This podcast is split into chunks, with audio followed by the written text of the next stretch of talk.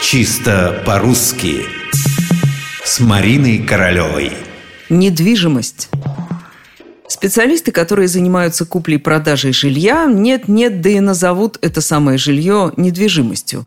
Тут сразу же вспоминается Жванецкий с его фразой из миниатюры «Двигайтесь больше, дама, вам грозит недвижимость». Но смех смехом, а вопрос не такой простой, каким кажется на первый взгляд.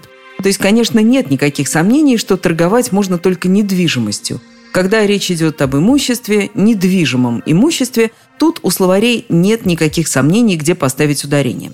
Немного иначе обстоит дело с той недвижимостью, которая на самом деле не что иное, как неподвижность. Дело в том, что слово «недвижимость» в этом смысле как такового нет, оно почти не употребляется. Зато употребляется слово «недвижимый», то есть «неподвижный». И вот у этого прилагательного есть краткие формы. Он недвижим, она недвижима, оно недвижимо, они недвижимы. Если учитывать рекомендации словаря ударений Агеенко и Зарвы, никакие разночтения не допускаются. Ударение всегда на первом «и», как и в слове «недвижимость».